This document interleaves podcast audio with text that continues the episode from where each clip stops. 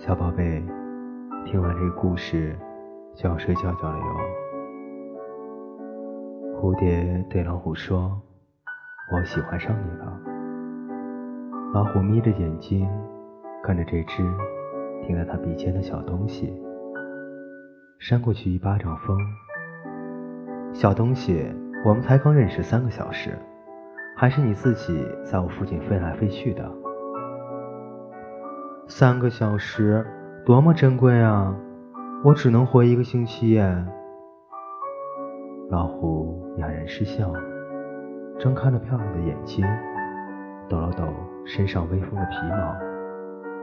这只蝴蝶不顾它舔牙缝的，它也不想伤害这个小东西，因为小东西的确很漂亮，漂亮到成为老虎的心上花。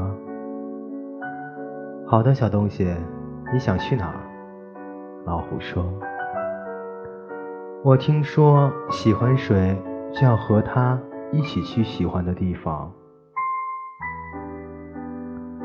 故事讲完了，小宝贝，